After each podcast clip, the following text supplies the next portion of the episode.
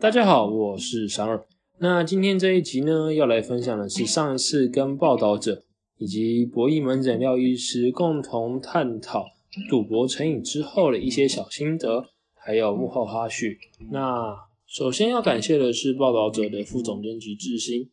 那如果不是志兴的来信邀约的话，三二可能现在还不知道说自己录了这个话题，到底还有没有继续录下去的价值。那另外一个要特别感谢的是，远从金门飞到台北来录音的廖医师啊。那如果不是廖医师当初写信到报道者，想要促成这一集的话，那报道者根本不会找到三二。对，就报道者主持的这一集上线以来啊，三二发现说不切实际，这个频道的不管是收听数还是流量都有很明显的上升。那三二同时也很感谢说这些从报道者来的听众。愿意用文字、用回复、用留言，还是按赞，用各种形式给三二支持。那三二这边也是会继续努力的录播下去了。那至少说博弈的那个团体心理治疗还有七集嘛，所以大家至少还有七集可以听得到。嗯，没有了。三二还是会继续去分享很多的关于赌博啊，或者是投资失败的这些议题分享。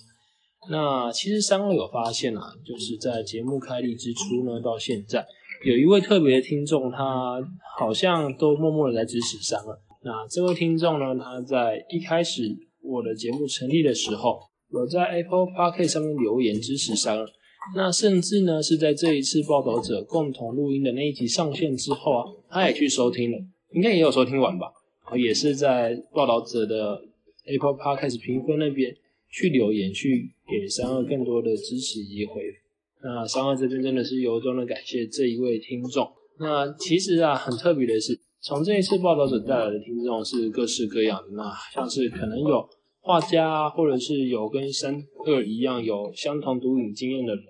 那如果未来大家有想要一起再分享更细的东西的话，然后就是欢迎来信到三二的信箱这边，或者是有什么特别的联系方法，我们就再说吧。OK，好。因为其实啊，三二自己的经验观察下来，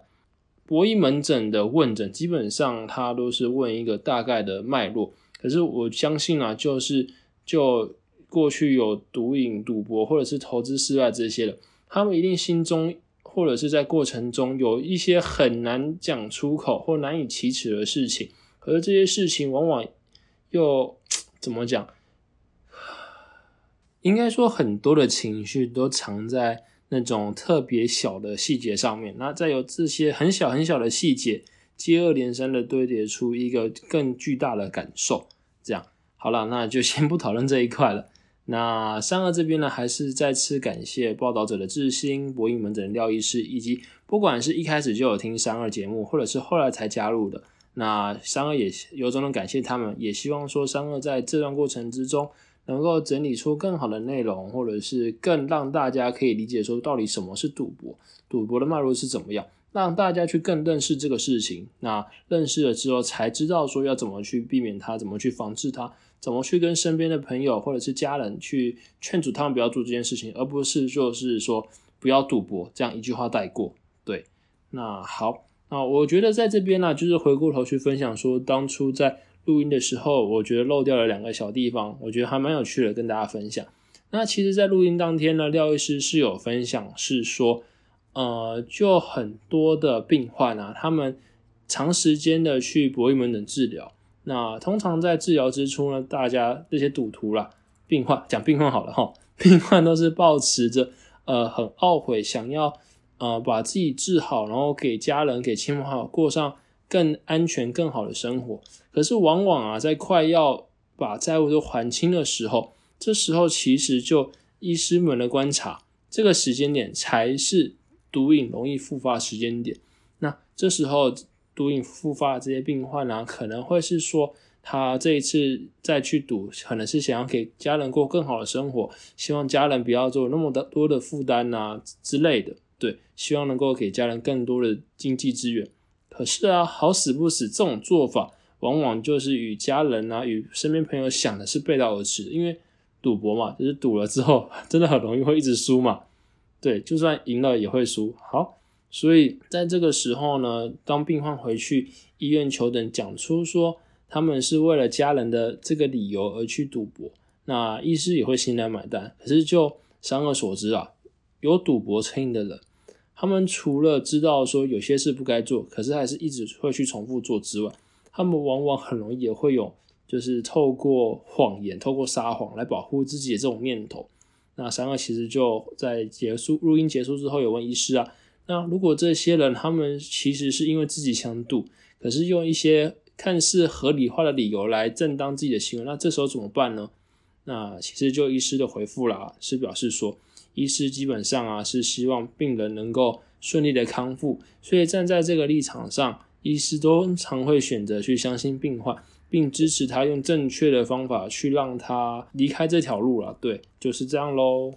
说到这边呢，大家有没有觉得，就是防治成瘾科的医师啊，以及心理治疗师们，他们本身除了要有对于这些成瘾的过程啊，有高度的知识之外呢，他们也要有足够的 EQ 以及同理心，才能让病患觉得被支持、被信任，进而信任医师，然后一起走过这些不论是行为啊，还是物质成瘾上的过程，去想办法戒除它。那我自己是觉得啦，就是真的很伟大，对，也而且也不是一份简单的职业跟工作。那讲到第二点，三二觉得有趣的是啊，因为三二在录上一集应该是第七集吧，在关于复诊跟赌博成瘾的机制的一些解析之后啊，三二其实有在 Medium 上写了一篇文章，也是讲去探讨说赌博成瘾的一些浅谈啦。因为三二不是专业的医师或治疗师嘛，所以我也只敢用浅谈来讲这个事情。那三二其实也搭配国外的一个影片，有观察到说，呃，是不是不同的成瘾行为，一旦有第一样成瘾行为之后，那往后进入到不同的物质或者是不同行为的成瘾行为，那个循环是不是会加快？那医师其实是原则上啊是认同这个想法的啊，只不过有些东西还是需要经过一些实际上的验证，所以。也不敢说这么快就讲说这个理论一定是行得通的。就三个的观察啦，这个理论其实是国外的一名作家，也可以说是演说家啦。他就是发现说，为什么千禧世代的年轻人呢，在职场上的表现普遍是自信心或者是专注度不足。那经过他的研究跟调查之后，发现可能是因为手机成瘾带来的影响。也就是说呢。因为啊，大家也应该知道，说成瘾这个行为啊，会让人们一直重复在做一件可能没有意义的事情、没有帮助的事情，又或是说他们会因为这件事情在一直重复去做，进而去丧失他在其他功能的面向，像是可能社群啊，或者是呃吃饭啊、交友啊、生活或者是职场上的表现等等。那也因为这样，就是成瘾的过程之中，大部分的成瘾者都会需要有一个想要了。有一个可以很快让他感觉到快乐或者是冲动的事情，所以因此他们可能就是倾向在上班时间吧。我假设了，就可能是在上班时间就会反复的去看社交的讯息啊，像是反复的看 line 啊，有没有朋友要跟他聊天呢，讲些有趣的事情，或者是有暧昧的对象想要找他之类的。那又或者是说，可能在空闲的时间会一直想去刷 IG，想要去刷 TikTok，想要刷 FB。这些就变成是下意识去填补空缺时间的行为，但其实这些空缺的行为，我们其实可以做一些更有益身心或者是更放松的事情，